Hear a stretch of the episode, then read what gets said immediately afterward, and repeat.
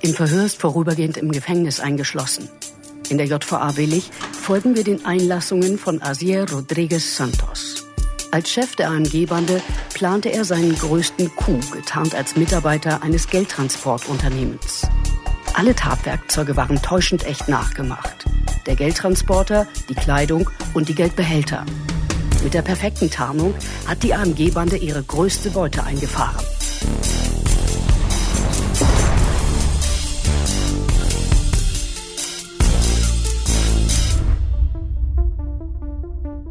Mein Name ist Christina Pohl. Wir setzen das Gespräch fort mit Asier Rodriguez Santos hier in der JVA. Es geht um den Überfall auf die Firma in Gronau, um den großen Coup. Und ich bin sehr gespannt, wie es jetzt weitergeht bei Ihnen. Ich sage nochmal Hallo. Hallo. Wir waren an dem Punkt, Sie waren irgendwo vor Gronau in der großen Planung und jetzt sollte aber alles in die Tat umgesetzt werden. Wie haben Sie das genau gemacht? Es gab diesen Geldtransporter, den wir hier sehen, den Sie besorgt hatten im mhm. Internet. Mhm. Äh, wie haben Sie denn den so hergestellt, dass er genau auch identisch war? Also wir haben einen echten Geldtransporter gekauft. Den haben wir über, über das Internet haben wir den gesucht. In der Nähe von Frankfurt haben wir dann einen Händler gefunden, der ausrangierte Geldtransporter hatte. Also der war wirklich im Dienst, hatte auch schon ein paar hunderttausende Kilometer auf dem Tacho. Und ähm, somit hatten wir also einen echten Geldtransporter. Der war weiß ursprünglich. Den haben wir dann erstmal komplett schwarz foliert, ja, von einem Folierer. Was erstmal kein Problem darstellte. Bei der Fläche vielleicht 1000, 1000, 1000 2000 Euro maximal. Okay. Das Problem war, dass wir halt auch die Logos, das sind ja auch ähm, Folien, mhm. so Stickerfolien, die dann halt draufgeklebt werden, normalerweise auf die Folie. Ja?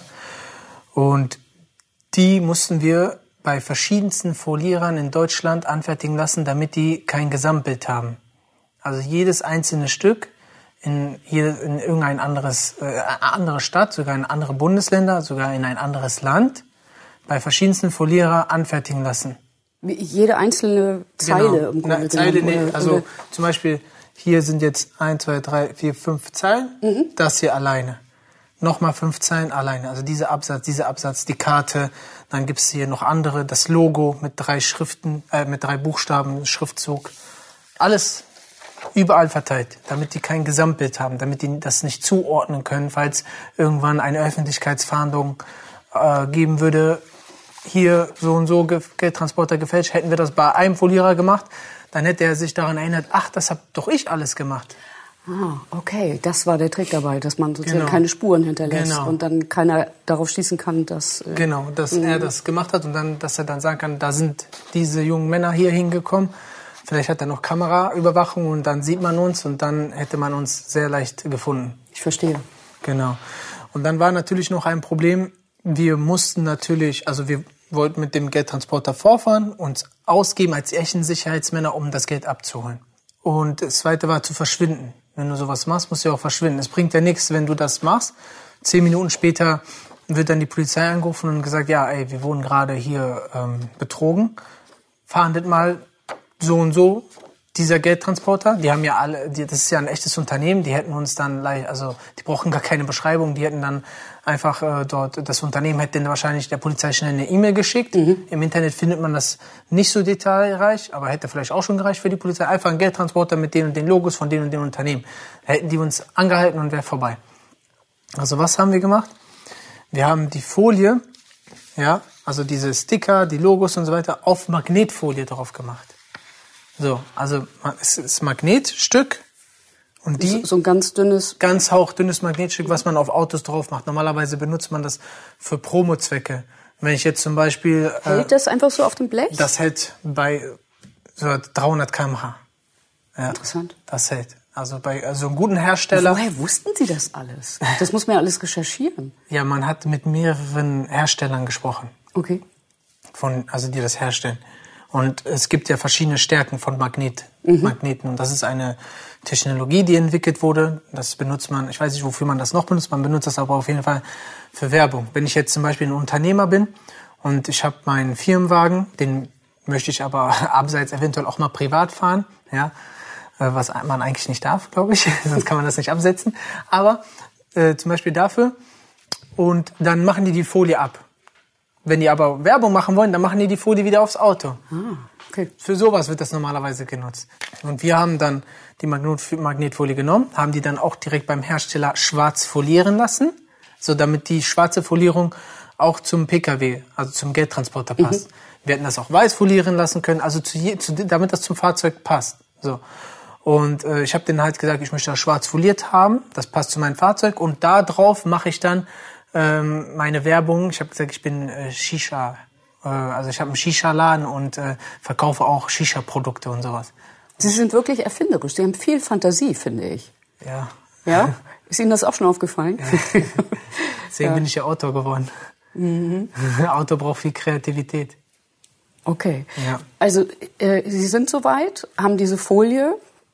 Was passiert genau vor dem Kuh? Also wie Sie, Sie, Sie fahren los mit diesem Auto, ist ja. schwarz. Ja, genau. Ja? ja? Schwarzes Auto. Was machen Sie genau? Wie ist weitergegangen? Wie, wie viele Leute waren denn da drin? Zu zweit waren Sie oder? Also wir haben das Fahrzeug und dann sind wir erstmal losgefahren, ohne dass wir die Magnetfolie drauf gemacht haben. Also der Geldtransporter war schwarz. Okay? Und dann sind wir losgefahren, nicht nur mit dem, sondern auch mit einem Begleitfahrzeug. Mhm. Okay? Wir sind losgefahren von einem bestimmten Ort und der Geldtransporter war einfach nur schwarz. Und äh, die Nummernschilder waren aber schon angebracht. Die Nummernschilder vom, die wir kopiert haben, weil der Wagen war ja nur zeitweise zugelassen auf jemanden und wir mussten ja dorthin und dort gab es eine Kamera, deswegen wurden ja auch diese Aufnahmen gemacht. Und deswegen brauchten wir halt auch andere Nummernschilder und wir haben dann die Nummernschilder kopiert vom echten Geldtransporter. Vom Original. Von, von einem Angemeldeten, der auch äh, angemeldet ist. Und dann sind wir losgefahren, die Magnetfolie mit den Logos noch nicht drauf. Weil, wenn wir dann auf der Autobahn unterwegs gewesen wären und der Geldtransporter hätte uns gesehen, hätte er sich gedacht, hey, wie? Gleiche Kennzeichen wie wir, unser Logo, wir kennen die gar nicht. Deswegen konnten wir auf der Autobahn, um dorthin zu fahren, noch nicht die Magnetfolie drauf machen. Die haben wir erst in einem Waldstück in der Nähe drauf gemacht, paar Kilometer davor. Das hatten Sie vorher ausgespäht, genau. dass man das da machen kann, genau. dass da wir keine haben, Menschen sind, die genau. das beobachten Also können. das war schon ein bisschen, manchmal sind da schon Leute vorbeigefahren, aber wir haben uns da so einen toten Winkel ausgesucht, äh, und dann halt alles gut überwacht in dem Moment, wo wir das halt drauf gemacht haben. Dann haben wir die Magnetfolie hinten aus dem Frachtbereich rausgenommen, haben dann den Geldtransporter damit bestückt und somit sah der Geldtransporter von außen genauso aus wie das, der echte. Weil wir im Vorfeld halt die Magnetfolie so angefertigt haben, mit den ganzen Logos darauf und die dann draufgesetzt haben. Tak, tak, tak. Und von innen, das Interieur, das war auch ähm, so angepasst wie echter Geldtransporter mit diesen Regalen. Wir haben uns sogar äh, gelbe Postbankkisten geholt und die mit Safepacks gefüllt mit Geldscheinen, aber keine echten, sondern die wir einfach ausgedruckt haben, geschnitten haben und dann, als wenn das so Geldbünde wären, reingelegt haben. Als ob der, damit der Geldtransporter so aussieht, als wenn da wirklich echtes Geld drinne wäre. Mhm. Damit, wenn wir dort vor Ort sind, damit der das sieht und denkt, boah, das ist, ja, also das ist, das sind die, das sind die echten. Weißt du, wie ich den gefälscht habe? Wir haben einen Originalen gekauft. Wie? Gekauft. Habe ich gekauft im Internet. Der war aber weiß. Den haben wir schwarz foliert. Und siehst du das hier? Das ist Magnetfolie. Mit schwarzem Lack auf dieser Magnetfolie, die kannst du einfach ans Auto dran machen. Aber die kannst du sofort wieder abmachen. Tak, tak, tak. Runter. 50 Sekunden. Da war der wieder schwarz. Ganz schwarz. Waren Sie da sagen wir mal, ein bisschen stolz drauf, dass Sie das alles so ausbaldowert hatten, weil wir wissen ja aus der ersten Folge schon, dass Sie immer wieder abgehört wurden. Da gab es auch mal so ein Gespräch darüber. Da äh, erzählen Sie im Detail genau, wie Sie den Geldtransporter getarnt haben. War das schon was, worauf man stolz ist dann, oder? Ja, das ist äh, im Endeffekt klar. Du führst die Leute in das Licht. Mhm. So das ist eigentlich jetzt nicht so das, worauf man stolz sein sollte, ähm, jemanden verarscht zu haben. Aber dass ich, ähm, dass wir so viel, dass sie sehr viele Details beachtet haben und das wirklich sehr geschickt gemacht haben. So damals dachten wir halt wirklich, ja, wir sind die coolsten. In dem Sinne, so wie wir arbeiten halt, ne? Man hat ja auch, wie ich schon gesagt habe, es gab ja auch andere, die äh, auch sowas gemacht haben und äh, dann wollte man halt besser machen oder mehr machen. Sie hatten ja noch eine große Aufgabe vor sich, nämlich vorzuspielen, dass Sie ein Geldtransportunternehmen sind. Mhm. Also ich habe äh, in dem Urteil mal nachgeguckt, da ist es ja so ein bisschen detailliert aufge, äh, aufgeführt. 14.08 Uhr, da mhm. haben Sie angerufen bei dem Unternehmen. Mhm. Und was genau haben Sie da gesagt? Ja, hallo, hier ähm, so und so vom Sicherheitsunternehmen. Wir wären in zehn Minuten da, glaube ich, ja. Zehn oder fünf, ich weiß es nicht mehr. Okay, kurze Zeit später haben Sie nochmal angerufen und äh, haben dann gesagt, dass es jetzt schnell gehen muss oder sowas, ne? Nee, ich habe angerufen und habe gesagt, wir sind da. Okay. Wir stehen unten. Und dann hat er gesagt, ja, ich sehe Sie. Oder die Person hat gesagt, der Kollege ist schon unterwegs. Genau. So, glaube ich, war das. Wie ist das? Ist man da aufgeregt? Also, ja, weil das schlägt ja auch auf die Stimme dann, ne? Ja, ja. Äh, ja, genau. Ich habe äh, ein bisschen höher gesprochen. Äh, aber nicht nur, weil ich aufgeregt war, sondern halt auch um sympathisch einfach zu wirken, um locker zu wirken halt, ne? Okay. So, ja, hi, ich bin's. Grüß dich. So mäßig. Als ob wir uns kennen würden. Haben Sie das geübt vorher? Ja. Hm. Weil man ganz genau wissen muss, was man sagt. Genau. Und wie man ist. Genau. Sozusagen, um weiter vorzuspielen. Wo war denn der echte Geldtransporter zu dem Zeitpunkt? Der war auf seiner Route, auch auf dem Weg dorthin. Wussten Sie, wo der genau war? Oder wussten wir, Sie nur, jetzt ist unser Zeitfenster, jetzt müssen wir zuschlagen? Jetzt ist unser Zeitfenster, ungefähr, genau. Ich wusste, wir wussten nicht, wo der genau, also wir wussten, welche ähm, Standort er vorher anfahren würde, aber wir wussten nicht genau, wo der zu dem Zeitpunkt sich aufgehalten hatte, als wir dort zugeschlagen haben. Okay, da hat man doch schon ordentlich Lampenfieber, nehme ich mal an. Ne? Ist das so wie Lampenfieber? Wie muss ich mir das vorstellen? Ja, also ich kann mich daran erinnern, dass ich denen halt gesagt habe, ey, äh, wir, also davor auch schon, wir können immer noch äh, die Sachen packen und nach Hause gehen. So, ne? mhm. Oder dass ich halt auch dann nochmal gesagt habe, ich bin, ich bin voll nervös. Und äh, ja, aber dann, wenn, also dann stützt man sich sozusagen gegenseitig. Wenn der eine sagt, ich bin nervös, dann sagt der andere, mach, mach dir keinen Kopf, das wird schon. Mhm.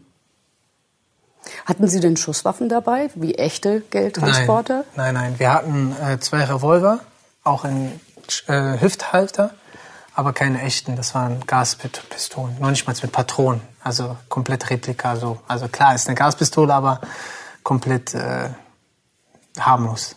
Also äh, gut getan sozusagen. Genau. Um 14.30 Uhr wird das Zufahrtstor geöffnet, weil Sie hatten angerufen. Genau. Was ist dann genau passiert? Dann sind wir rückwärts reingefahren. Also mein Partner ist reingefahren, er war der Fahrer, ich war der Beifahrer. Rückwärts rein in die Garage, geparkt, stehen geblieben, ausgestiegen. Ich bin ausgestiegen, habe mich umgedreht, habe den freundlich gegrüßt, hallo, guten Tag, hi und so, ne? Und dann bin ich direkt auf die Kiste zugelaufen, als wenn das so ganz normal wäre, habe den gewunken, nicht die Hand gegeben. Die Kiste, in der das Geld war. Genau. Mhm. Also ähm, davor natürlich, bevor ich ausgestiegen bin, ähm, habe ich äh, mein, mir Handschuhe angezogen, die ich dann mhm. auch zum ersten Mal getragen habe in diesem Moment. Die habe ich dann frisch aus der Verpackung genommen und dann getragen. Der Hintergrund ist, dass man dazu neigt, wenn man Handschuhe etwas länger trägt, sich daran gewöhnt hat, ein paar Minuten oder so, dass man sich dann ans Gesicht fasst oder so. Und wenn ich das gemacht hätte und dann eventuell irgendetwas vor Ort angefasst hätte oder die Quittung, die ich dann gleich übergeben müsste, dann wäre da eventuell den Arschspuren drauf gekommen. Und deswegen, oder auch allgemein, wenn man die trägt, fällt da vielleicht was drauf. Und deswegen habe ich die angezogen, bin ausgestiegen, meine Ausrüstung mit meinem Scanner. Den habe ich ähm, beim äh, Elektrohändler gekauft, einen normalen Scanner, den man kennt, der so rote, rote Laserstrahlen ähm, mhm der, der, so piept, ne? Genau, so der piept und ja. wo rote Laserstrahlen, der normalerweise scannt auch halt, ne? Der normalerweise scannen würden, wenn er mit einem richtigen Gerät verbunden wäre und mit einer Software, ein Buchungssystem und so mhm. weiter. Hatten wir alles nicht. Ich hatte einen mobilen Drucker hier von Zebra und den äh, Scanner vom Fachhandel, vom Elektrohandel. Bin da hingegangen, selbstbewusst, habe die Blombe gescannt. Die Blombe ist, äh, kann man das, womit kann man das vergleichen? Da ist so ein, ähm, wie heißt das denn nochmal, was gescannt wird? Dieses, diese Striche, Strichcode, ne? Genau. Ein Strichcode drauf und dann scannt er das normalerweise und dann wird das Buchungssystem das auffangen und würde dann die Belege, die dazu passen, ausdrucken. Hatten wir alles nicht. Ich musste den also äh, optisch und akustisch täuschen. Okay, deswegen bin ich hingegangen, habe gedrückt, also anvisiert, angescannt, tack gedrückt, piep gemacht. Er dachte dann, ich habe das jetzt gerade gescannt, dann habe ich ein bisschen an meinen Drucker rumgefummelt. Währenddessen hat er uns auch beobachtet. Also er hat uns schon angeguckt. Hat er irgendwas gemerkt? Ja, kann ich nicht sagen, ne? aber Denn man fühlt ja auch so ein ich bisschen. musste damit rechnen. Ja, also ich habe damit gerechnet. Also ich habe so gefühlt, als ob der jede Sekunde sagen würde, wer, sa- fragt er ja auch dann, er stellt dann gleich auch Fragen. Seid ihr das erste Mal hier? Ja, haben wir gesagt. Wir wussten zum Beispiel, ähm, wenn er da ist, dann würden wir fragen, dann würden wir sagen, wenn diese Frage kommen würde, dann würden wir sagen, ähm, nee, wir waren vorher bei der Frau so und so. Und wenn die Frau so und so da wäre, dann würden wir sagen, nee, wir waren bei Herrn so und so. Also es gibt zwei verschiedene Personen, zwei. die äh, die Genau. Übergabe normalerweise machen. Genau. Und sie wussten, es gibt eine andere Frau Genau. und haben dann gesagt, ah, wir waren vorher immer bei der und der. Genau. Und um sich, äh, okay. Genau. Das Und- hat, das hat er ihnen so geglaubt. ja, weil woher sollten wir denn den Namen kennen, wenn wir nicht? Ja, weil sie gut informiert waren, Ja, offensichtlich. natürlich, ja, aber in dem Moment, er hat das natürlich geglaubt, weil es hat uns äh, authentisch gemacht, Ja. dass wir den Namen wussten. Ja. Okay? Und dann habe ich das gescannt und dann habe ich so getan, als ob mein Druckerpapier leer war, was natürlich nicht der Fall war. Habe ich gesagt kurz, oh, mein Druckerpapier ist leer. Ähm, ich komme sofort. Dann bin ich zur Beifahrerseite gegangen, habe die Tür geöffnet. Währenddessen hat mein Partner aus dem Frachtbereich mit ihm ein Gespräch geführt. Ja. Worüber haben die geredet? Dies, das? Ich habe so? gar nicht. Wissen Sie gar nicht? Nee, ich ja. habe gar nicht. Okay. Ich habe mich nur darauf fokussiert, was ich jetzt mache. Er hat ihn sozusagen beschäftigt. Also ich kann mich nicht mehr jetzt, wenn Sie mich fragen, nicht mehr daran erinnern, worüber die gesprochen haben. Vielleicht damals, aber jetzt ne. Und dann habe ich aus der Tüte die Quittung genommen, die ich im Vorfeld angefertigt habe, habe auf die Uhr geguckt und überprüft. Ich hatte mehrere Tüten mit verschiedenen Gummibändern mit Farbe. Und dann wusste ich ungefähr, diese Gummibänder sind für den Zeitabschnitt von dann bis dann und diese Gummibänder in der Farbe sind für den anderen Zeitabschnitt, damit ich nicht zu viel Zeit vor Ort verliere, weil je, desto länger man da drin ist, der andere kann kommen, er kann, äh, er kann sich denken, wo, so ne, also Was hätten Sie denn dann gemacht, wenn der andere gekommen wäre? Weil Sie hatten ja keine Waffen dabei. Also keine echten zumindest. abhauen, ne? Versuchen abzuhauen. Also die würden kommen und die würden erstmal, die würden doch auch erst, also wir wussten ja schon von anderen, von anderen Straftat, von anderem, was wir gemacht haben in Dortmund. Äh, da haben die das ja auch dann bemerkt, dass da irgendetwas äh, passiert ist. Und haben die zum Beispiel nicht direkt die Polizei gerufen, sondern die haben erstmal in der Zentrale angerufen. Daher wussten wir, dass wenn da jemand kommen würde, klar, das wäre in dem Moment äh, das Blödeste, was passieren würde. Aber die würden nicht irgendwie auf uns losgehen, sondern die würden erstmal sich denken, was ist hier los? Und erstmal vielleicht in der Zentrale anrufen und sagen, sind wir heute auf der falschen Route? Weil wir sehen hier gerade den äh, Geldtransporter. Wer ist das denn? Sind das unsere Kollegen?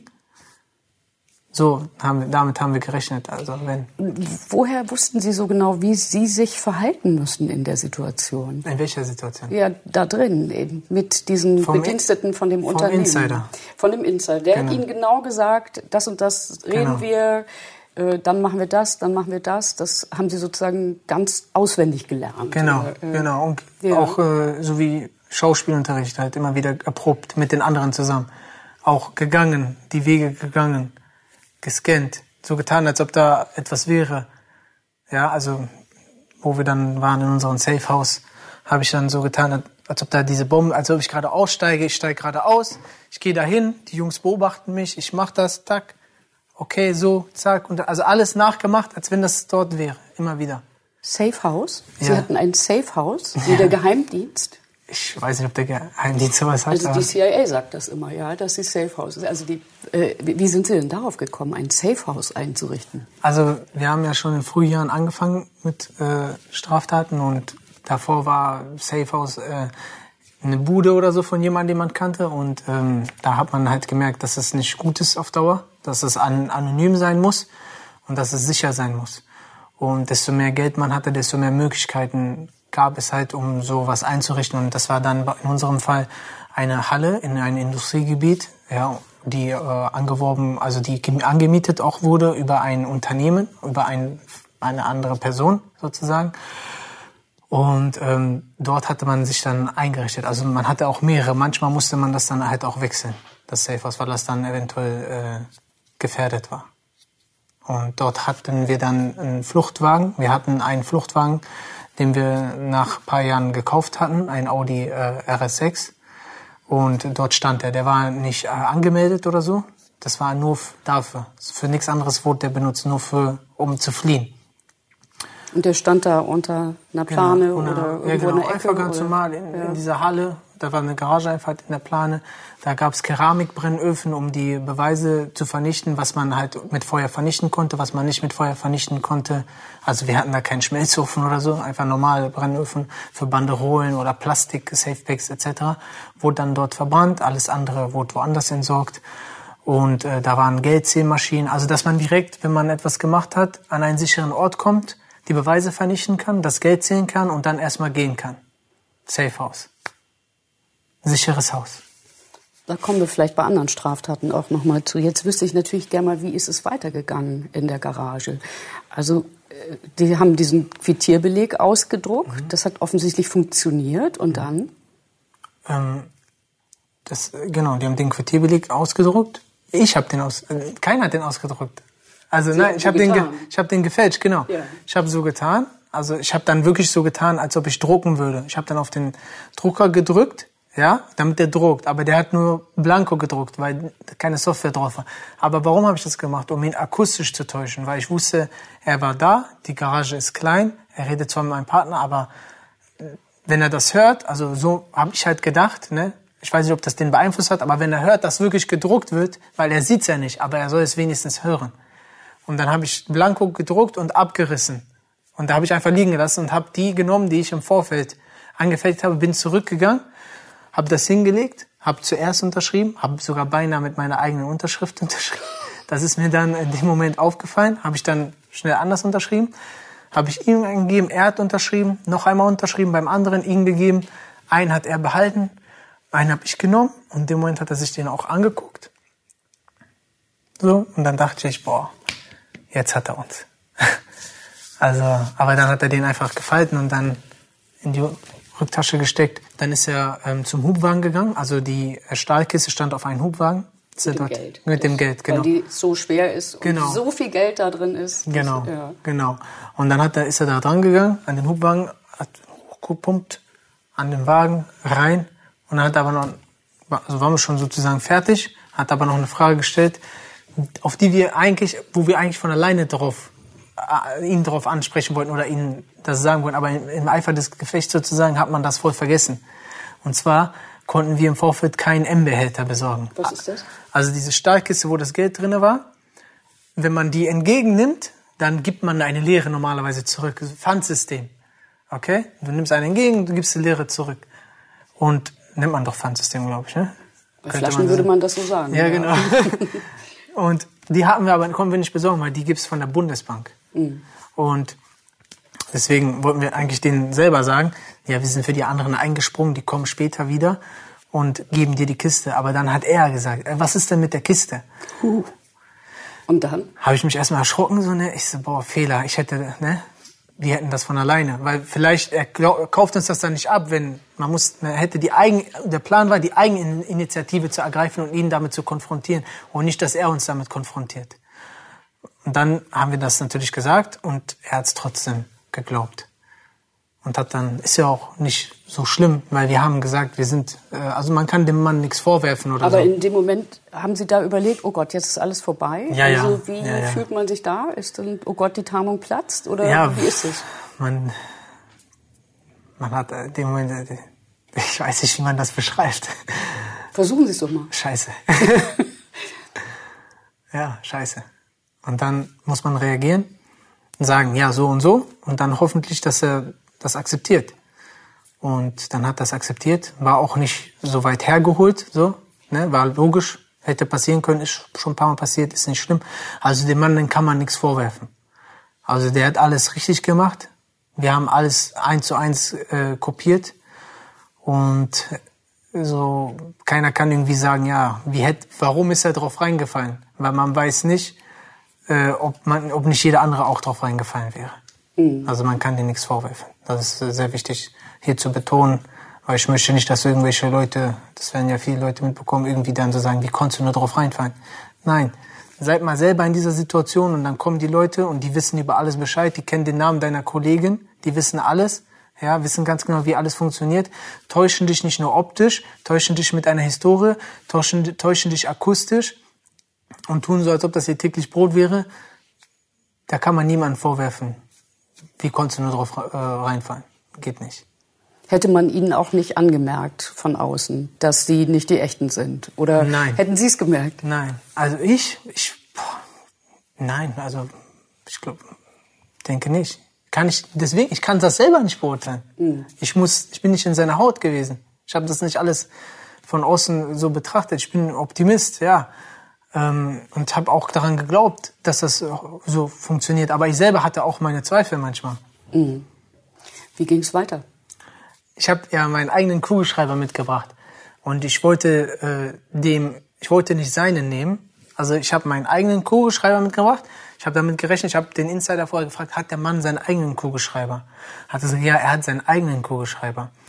Und deswegen dachte ich mir, okay, ich nehme auch meinen eigenen Kugelschreiber mit, was auch nicht unüblich ist. Jeder von den Sicherheitsleuten hat hier in der Hemdtasche so einen Kugelschreiber, vielleicht so mit so einem Block vielleicht und alles drum dran. Ganz normal mein Kugelschreiber hingegangen, auch das erste Mal angefasst und so weiter, vorher nicht angefasst, aber man weiß ja nie, hingegangen und unterschrieben. Und irgendwie habe ich den dann den Kugelschreiber gegeben. Ich glaube, er hat auch gesagt, ich habe meinen Schreiber, kann ich kurz deinen haben? So, ne? Und dann habe ich ihn einfach gegeben. Ich war einfach nervös und habe nicht nachgedacht. Und er hat dann auch unterschrieben und dann habe ich vergessen, den zurückzunehmen. Und er hat mich dann vor, vor dem Einsteigen, hat er mich nochmal daran erinnert, ich habe noch deinen Kugelschreiber. Erstmal hat er gesagt, hey, stopp, Oh, Genau. Und habe ich erschrocken. Und dann sagt er, dein Kugelschreiber. Und dann, ja, hat er mir den Kugelschreiber übergeben. und dann sind Sie ganz normal eingestiegen, vom Genau. Hof gefahren. Genau. Und dann? Erstmal, Man muss ja irgendwo hin. Äh, genau, also wir sind so vom Gelände gefahren, ja, auf die Straße ganz normal. Und dann hatten wir ja schon den Fluchtweg geplant, ja. Und sind dann gefahren über eine Bundesstraße, wenn man das so nennen mag. Sehr nervös, sehr angst, ängstlich, ne? Kommt jetzt vielleicht die Polizei, wissen die vielleicht schon Bescheid, ist das alles nur eine Falle gewesen? Ist der echte Geldtransporter schon ist, da? ist er, kommt er uns jetzt vielleicht entgegen? Das würde uns alles, äh, weil die würden eine Ringverhandlung machen. Würden, würde uns jemand in diesem Moment, wir brauchen diese Zeit, hätte uns jemand in diesem Moment irgendwie wahrgenommen oder gemerkt, dass es nicht äh, richtig war, dann äh, hätten wir ein sehr großes Problem, weil es gab, äh, soweit ich weiß, nur eine Autobahn, einmal Richtung Oberhausen, das war die A31, glaube ich, einmal Richtung Oberhausen, einmal Richtung Niederlande. Das heißt, die müssen einfach die Niederlande zumachen und Richtung Oberhausen zumachen und äh, wir säßen in der Falle. Wir sind aber dann gefahren, keiner hat uns bis dato gesehen. Auf die Autobahn, die nächste Autobahn runter, dann wieder in dieses Waldgebiet. Dort kam dann jemand, äh, der logistische Unterstützung geleistet hat, mit dem Fluchtwagen, dem Audi RS6, dorthin. Wir haben uns getroffen am Wald. Der hat gesehen, wie wir die Autobahnabfahrt runtergefahren sind. Ich habe den auch vorher angerufen. Genau, wichtig ist zu erwähnen auch, das Unternehmen, das wir angerufen haben, wo wir uns vorher angekündigt haben, die Handys haben wir auch das erste Mal benutzt da. Also die waren nur dafür, die wurden danach auch direkt kaputt gemacht, Karte raus, weil man wird ja in Funkmast wahrgenommen. Die haben wir das erste Mal dort vor Ort äh, sozusagen benutzt. Die SIM-Karte wurde schon vorher aktiviert, aber von jemand ganz anderes. Damit hatten wir gar nichts zu tun. Die konnte man so kaufen. Und dort haben die wir aber das erste Mal äh, ins Telefon getan. Okay? Weil die würden ja mit Nummer dort anrufen. Oder oh, ich weiß nicht, vielleicht haben wir auch unbekannt angerufen. Nee, wir haben mit Nummer angerufen. Wir Die musste ja auch stimmen. Nein, Nee, nein, nein. Das, es gab ja. Mhm. verschiedene, nee, genau, nicht bekannt. Also ich glaube schon, dass es eine Liste gab mit den Nummern, aber das wurde nicht überprüft. Okay. Wurde nicht überprüft und es gab ja verschiedene äh, Sicherheitsleute, die da mal hingefahren sind, deswegen hätte auch mal eine andere Nummer sein können. Mhm. Was ja auch komisch, also was heißt komisch, was ja auch äh, nicht normal war, ist, dass wir überhaupt deren Nummer hatten. Das war ja schon nicht normal, dass wir deren Nummer hatten. Und die Handys haben wir dann dort das erste Mal benutzt und dann direkt auch vernichtet. Und als wir dann geflüchtet sind, habe ich dann den anderen Bescheid gegeben. Wir sind jetzt unterwegs, macht dich bereit, wir kommen jetzt gleich die Autobahnabfahrt runter. Hat er uns dann auch wahrgenommen, Handys direkt kaputt gemacht, SIM-Karte raus. Dann dort getroffen im, in, in diese Landschaft da in der Waldecke. Dann die ganzen äh, Magnetfolien und alles von äh, Geldtransporter abgemacht. Das Interieur, alles raus, Kennzeichen gewechselt, alles in den Audi RS6. Der Fahrer ist dann in den äh, Geldtransporter gestiegen, der komplett anders aussah als ich und mein Partner, die gerade das, wir haben unser Gesicht da gezeigt. Und er ist da eingestiegen und ist mit dem Geldtransporter weggefahren, der sauber war. Okay, also der war komplett sauber. Klar, es war immer noch ein Geldtransporter, aber er war sauber. Von außen haben wir auch diese Luke mit einer Magnetfolie, die haben wir vorher angefertigt. Einer Magnetfolie haben wir die Luke zugemacht, also abgedeckt. Damit man nicht reingucken Da, kann. nein, nein, damit man nicht sehen kann, dass es ein Geldtransporter ist, weil dann sah der aus wie ein normaler VW T5. weil das hier Ja. verrät, dass es ein Geldtransporter ist. Weil das ist die Luke, wo ähm, die Leute, also die Sicherheitsleute, bevor die aussteigen, gucken die dadurch, ob irgendwas, irgendeine Gefahr davor droht. Dann gucken die, also bei den alten Dingern. Bei den neuen gibt's mittlerweile Kameras. Und ähm, genau. Und dann haben wir alles gewechselt von dem Fahrzeug ins andere. Er ist dann gefahren und wir sind mit dem Audi, mit dem ganzen Risiko, sind wir dann losgefahren, abgehauen. Und hat sie irgendjemand verfolgt? Nein. Also es gab so einen Moment, wo ich so dachte, ja, da ist jetzt jemand, aber Und wo sind Sie damit hin dann? Ins Safe House? Nein, normal, Nein? also nicht so professionelles Safe House wie normalerweise, weil das Safe House ähm, gehörte eigentlich, also nicht nur mir, sondern uns, sondern auch jemand anderes. Und ähm, der sollte nicht äh, mitbekommen, dass wir das äh, gemacht haben, so ohne dass der davon wusste. Und deswegen sind wir woanders hingefahren. Und dann haben Sie die große Kiste aufgemacht. Was war denn da drin? Ähm, sehr viel Geld. Wie viel? 1,8 Millionen, ein paar zerquetschte. Wie ist das so, wenn man das so auf einem Haufen sieht? Und Es hat äh, sehr stark gerochen. ja, wie, wie riecht Geld? Wie riecht so viel Geld? ja, so ein bisschen säuerlich, also weil es gebraucht war. Und druckfrisches riecht halt druckfrisch, so ein bisschen anders, andere Note. Und in dem Moment, wenn man so eine Kiste dann aufmacht in so einer Situation, ist man dann froh und denkt, ah, alles vorbei? Oder äh, Also äh, man hatte mit mehr gerechnet. Man hatte mit drei bis vier Millionen ach, gerechnet. Sie waren enttäuscht über die 1,8 Millionen. ja, ein bisschen. Warum? Ja, weil man mehr gerechnet hat. Man hatte die Latte höher gesetzt, ne? Aber wie alt waren Sie damals zu dem Zeitpunkt? Drei, gerade 24 geworden. Gerade 24 geworden. Ja. Und vor Ihnen liegen 1,8 Millionen und Sie sind enttäuscht, weil es nicht 4 Millionen sind. Ja, genau. Das müssen Sie mir erklären. Man hatte sich äh, daran gewöhnt halt, ne? Das- Das war ja nicht das erste Mal. Und ähm, man hatte halt mit mehr gehofft, weil man halt andere Ziele hatte. Und äh, insgeheim hat man sich auch gedacht, wird das jetzt reichen? Wird das jetzt die Summe sein, mit der ich aufhören kann? Sie wollten aufhören Ich zu wollte, dem ich, ich wollte immer aufhören eigentlich. da ist ja nicht so richtig was Ich habe nur auf diese geworden. richtige Summe gewartet. Also so habe ich es mir immer eingeredet. Aber die Summe war nicht groß genug offensichtlich. Ich habe dann erstmal lange Zeit nichts gemacht und habe andere Sachen ausprobiert. Ähm, Sie haben das Geld aufgeteilt. genau, wir haben das Geld aufgeteilt. Wie viel haben Sie behalten? Keine Angaben. Okay, verstehe. Äh, es ist denn nach Ihnen gefahndet worden hier, sehe ich. Ähm, ist, das ist ein Phantombild. Ähm, sind Sie gut getroffen? Was meinen Sie? Also es gab ein, zwei Jungs aus unserer Stadt, die haben zu den anderen gesagt, das ist der zum Beispiel.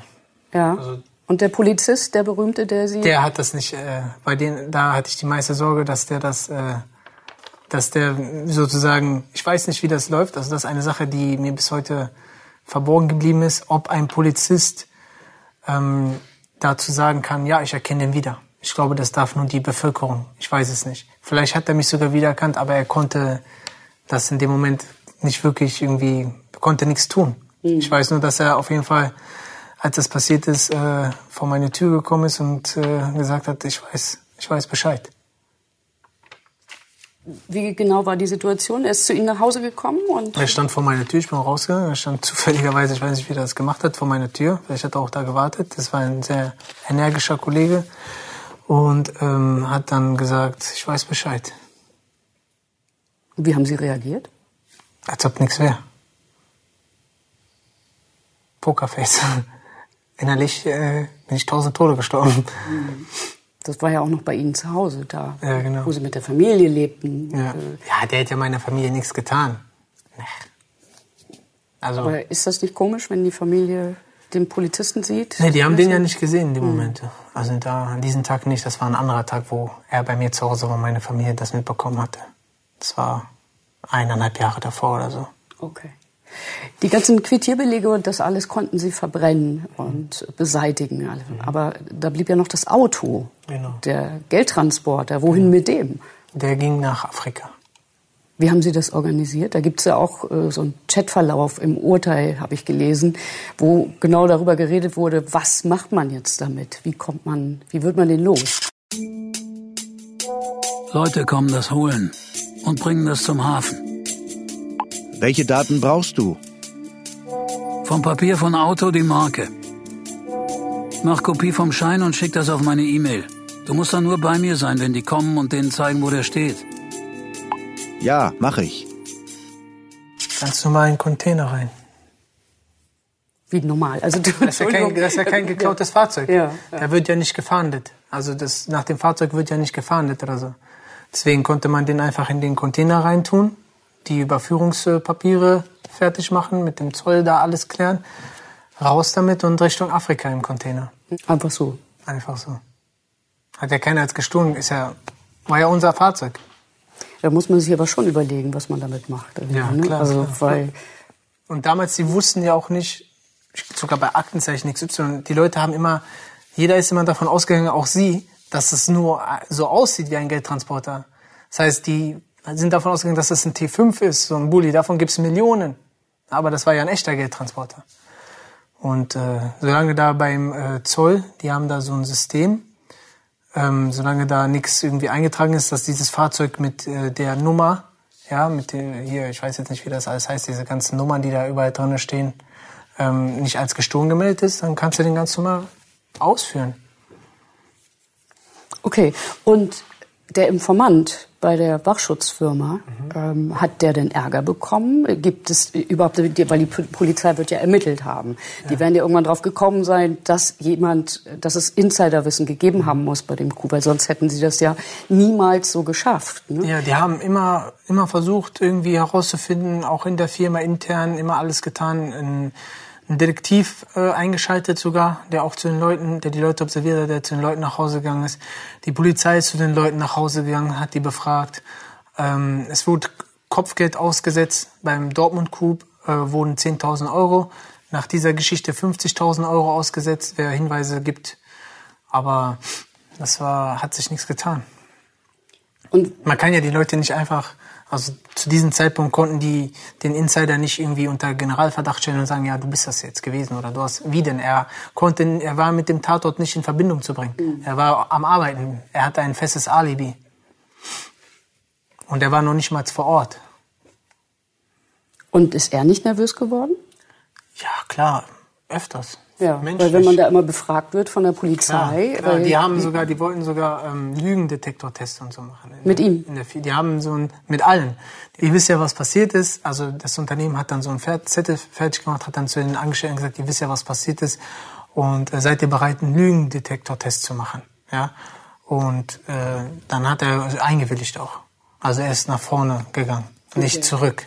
Das wäre dann vielleicht auffällig gewesen. Und im Endeffekt haben die keinen Lügendetektor Detektortest gemacht. Haben die nicht gemacht. Hm. Vielleicht war das nur so ein Bluff. Ähm, Sie hatten ja ihm genaue Anweisungen erteilt, was er nicht machen darf. Nach Was heißt Coup. Anweisung? Also wir haben so Absprachen. Absprachen, genau. Absprachen zum Beispiel, dass er sich nicht äh, größere Anschaffungen äh, zulegen Klar, sollte. Weil ne? er, er wäre ja dann im Fokus, Ja. mehr als wir. Wir Ja. sind Phantom. Er wäre, ist, er ist immer unter Verdacht sozusagen gewesen und kein Auto, nicht den Job kündigen und so weiter. Und äh, Hat er sich daran gehalten?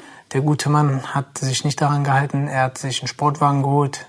Äh, er hat äh, die Arbeit gekündigt. Aber ich äh, will ihm nichts vorwerfen oder so. Ich habe weitaus schlimmere sozusagen oder grob fahrlässigere Fehler begangen als er. Später dann. Ne? Ja, genau. Er hat aber vor Gericht ausgesagt, dass Sie ihm nur 10.000 Euro angeboten hätten Mhm. von der Beute. Stimmt das? Nein, also das stimmt nicht. Ja. Ich will aber auch nicht mehr drauf eingehen. Ich habe mit äh, dieser Person meinen Frieden gefunden und ich möchte nicht irgendwie, dass er irgendwie weiter äh, Probleme bekommt oder in die Aufmerksamkeit, also in die Öffentlichkeit gerät und so weiter. Deswegen ist das einfach für mich Nebensache. Hm. Ich Ich war immer fair zu allen Leuten, mit denen ich das gemacht habe. Unfair gegenüber den Geschädigten, Mhm. aber fair gegenüber den Leuten, mit denen ich das gemacht habe. Okay. Sie schreiben in Ihrem Buch, und ich glaube, das, äh, da merkt man auch so ein bisschen, wie äh, der Zusammenhalt innerhalb Ihrer Verbindung, Ihrer Bande war. Da schreiben Sie, für meine Leute könnte ich beide Hände ins Feuer legen. So fühlte und dachte ich damals. Der hat Sie ja später verraten, dieser Informant im Grunde genommen. Nicht? Ähm, ist das so, dass das so eine Art Gangsterromantik dann ist? Gangsterromantik. Ja, also dass man sich das so schön malt und sagt so, ich bin hier mit Leuten zusammen, das sind meine Freunde und äh, wir sind so eng miteinander, hier verrät niemand niemanden? Ich habe kein Problem damit, dass er eine Aussage gemacht hat. Mhm. Für mich, ich weiß, dass er Kinder hat, ja. Und ähm, als ich das erfahren habe, habe ich auch gesagt, es ist nicht schlimm, weil ich wusste sowieso, dass man mich überführt hatte, ja, dass es für mich kein Zurück gibt. Und lieber ist diese Person zu Hause anstatt in Gefangenschaft. Was mich natürlich nur hinterher erst zum Platzen gebracht hat, ist, wie er seine Aussage getätigt hat. Mhm. So dass er halt gesagt hat, ich hätte ihn sozusagen beschissen und ich hätte ihn manipuliert. So. Das waren die Sachen, die mich getroffen haben. In dem Moment war ich traurig. Aber davor war das für mich okay. Ich, was habe ich davon? Ich bin sowieso platt. Was habe ich davon, wenn der jetzt auch noch im Gefängnis sitzt? Nix. Mhm. Dadurch komme ich nicht raus und meine Familie geht's auch nicht besser. Nur die Art und Weise, wie ich dann dargestellt wurde, das hat mich sehr verletzt. Ähm, mhm. Aber mittlerweile ist mir auch bekannt, dass das äh, ein Kommunikationsfehler zwischen den Anwälten war. Und deswegen ist das für mich auch, habe ich meinen Frieden damit gemacht. Alles gut. Ich weiß ja, wie ich bin und ich weiß ja, was passiert ist. Und deswegen. Und äh, für mich ist es auch wichtig, dass ich mit der Vergangenheit abschließe und das hinter mir lasse. Deswegen haben Sie auch das Buch geschrieben. Genau. Ich wollte aber gern noch mal auf den Punkt raus, den Sie vorhin erwähnt haben. Da haben Sie gesagt, äh, eigentlich wollte ich aufhören nach Kronau. Ja. Ähm, jetzt äh, gucken Sie da in diese Geldkassette rein und da ist leider nicht genug Geld dabei. Mhm. Ähm, hört, denkt man dann, oh nee, ich kann immer noch nicht aufhören oder ich muss weitermachen oder wie muss ich mir das vorstellen? Das Problem ist, ich habe mein Leben lang leider nichts anderes gemacht als das. Mhm. Ich habe natürlich eine Ausbildung absolviert zum Maurer habe einen Schulabschluss, aber das ist nicht das, wozu ich mich berufen gefühlt habe. Also das ist nicht das, was ich aus Leidenschaft getan habe. Und deswegen konnte ich mich damit auch nie anfreunden. Und ich habe leider nichts anderes gemacht. Ich hätte lieber die Schulbank gedrückt und wäre etwas geworden, was ich liebend gerne mache.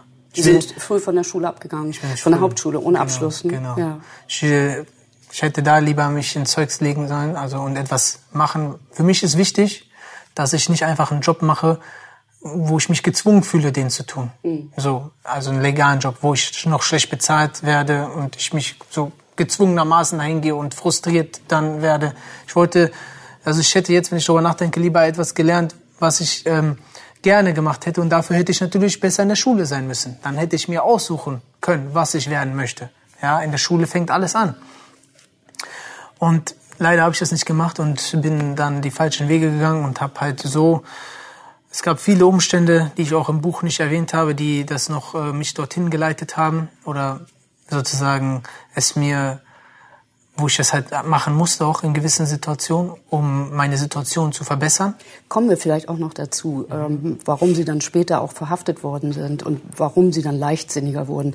Aber was mich nochmal interessiert, es gab ja mehrere Punkte, in dieser ganzen, ihrer ganzen Vita, in der sie gedacht haben, jetzt will ich aufhören, jetzt will ich, wie, wie muss ich mir das vorstellen? Ich ist es wie eine Sucht? Wie, wie, wie ist das genau? Es ist, es ist einerseits auch wie eine Sucht gewesen, ja, der Such, die Sucht nach Erfolg. Aber diese Sucht ist ja an sich nichts Falsches. Nur hm. falsch ist, wie wir sozusagen den Erfolg, äh, oder was heißt Erfolg? Also für uns damals, wie wir es definiert haben, halt diese Summen an Geld zu bekommen, wie wir daran gekommen sind. Ja, Geld haben zu wollen, ja, Wohlstand haben zu wollen, ist an sich nicht schlecht. Aber wenn man dann sozusagen alles dafür riskiert und äh, vielleicht sogar über Leichen geht oder weiß was ich was, was manche ja auch tun, oder auf den Nacken oder auf der Gesundheit von anderen Menschen, dann ist das falsch. So, und äh, ich konnte da, zu diesem Zeitpunkt konnte ich nichts anderes. Ich konnte das, ich konnte das gut und deswegen. Okay, Wohin das noch weiterführte, hören wir in der nächsten Folge, weil da gibt es einen Satz, den äh, Sie auch äh, aus den Überwachungsmaßnahmen kennen. Da sagen Sie, ich will Milliardär werden. Ich bin gespannt, ob Sie das in die Tat umgesetzt haben und wir starten die Aufnahme.